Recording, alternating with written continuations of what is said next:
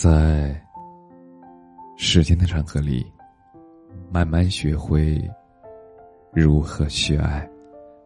大家晚上好，我是深夜治愈师则是每晚一文伴你入眠。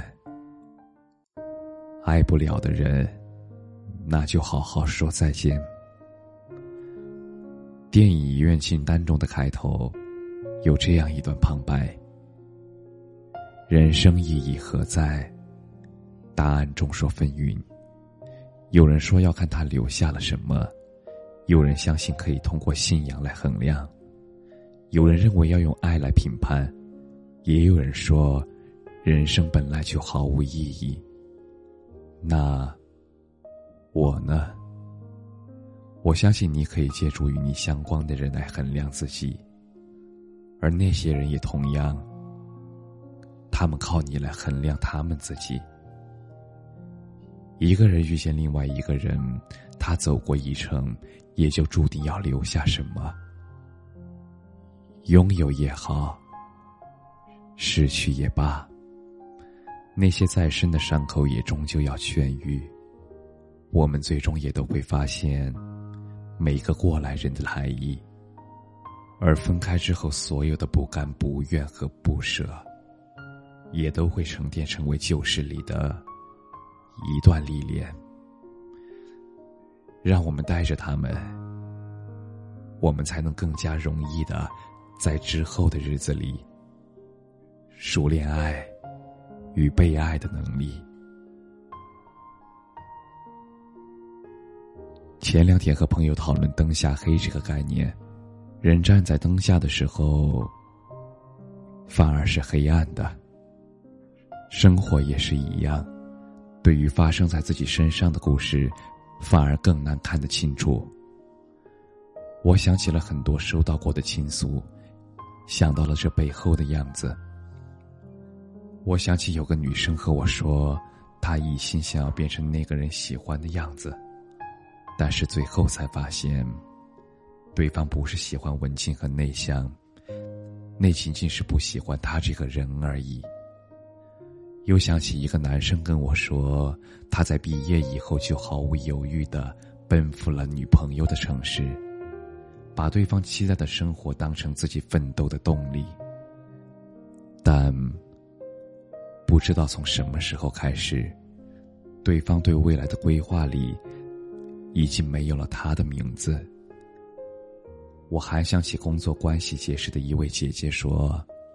他八年的感情中没有败给异国恋的距离，也没有败给年轻时的囊中羞涩，反而在双方在社会上站稳脚跟之后，他们分崩离析了。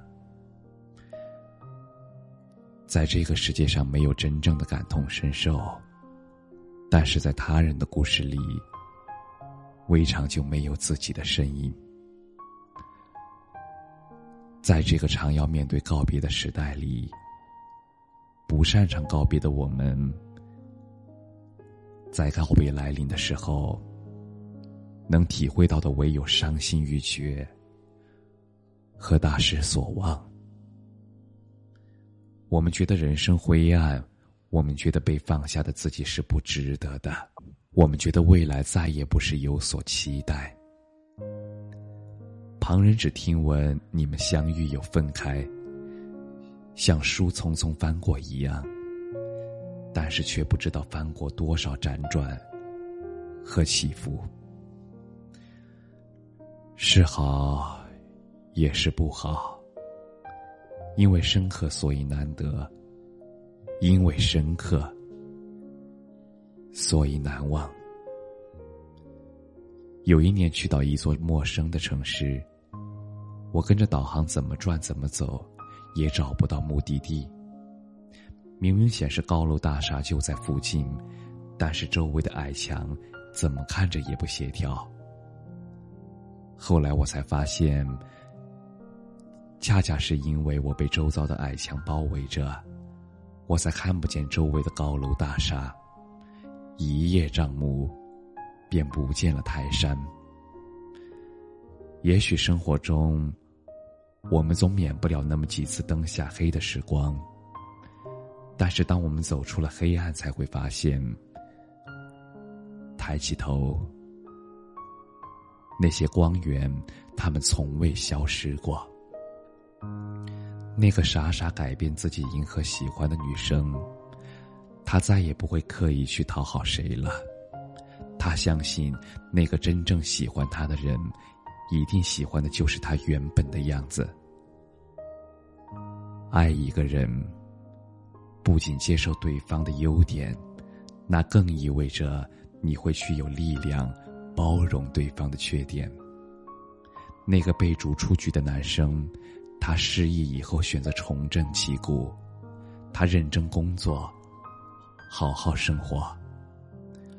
后来他遇到了一段可以双向奔赴的感情，他愈发笃定，好的关系那绝对不是一个人的单方面付出，彼此都明确的相信，两个人的生活会比一个人要有希望，而这。才是在一起的意义。而那个长跑八年，还是没有走进婚姻殿堂的姐姐呢？她说：“这个世界上有很多事不是靠等就能等来的。婚姻需要的，是比恋爱还要多得多的坚定和狠心。好事多磨。”挥别了错的，也才能早点遇上对的。总有一天，我们都会明白，有的人是来爱你的，但是有的人是来给你上课的。也许你曾经爱过的那个人没有陪你到最后，但是即使中途离开，他也一定留下了什么，可能是如何去爱一个人的智慧。也可能是坚守如初的力量，还可能是重塑自己的坚强。相信自己，值得被爱的勇气。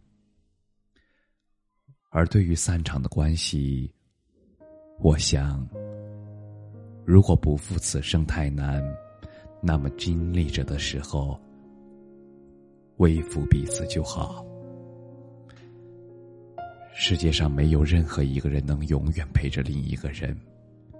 人与人之间，无论相聚多久，他们最后的结局都是别离，不是死别，就是胜利。而这句话，遇见的人越多，经历的事情越多，我就越深有体会。于是，而今也就渐渐的看开了。在那些如白驹过隙一般的时光里，失去，未尝不是另一种拥有。我们失去了和这个人白头到老的机会，但是也带着这个人教会我们的道理，我们继续奔向了一定会更好的人生。所以啊，对于已经确定不会再回来的人，我们能做的最好的事。那就是接纳，是接纳这段关系的结束，也是接纳我们曾经努力的一切，却换不来一个圆满的结果。还是接纳，受了伤之后，依然愿意重整旗鼓的自己。谢谢你来过，不后悔我爱过，你不必再回来。我也不会再回头看，不再同行的日子里，那就期盼各自珍重吧。灯暗了，天亮了，而就是依旧，未来还长。这很好很长的一生里，你们都值得。晚安。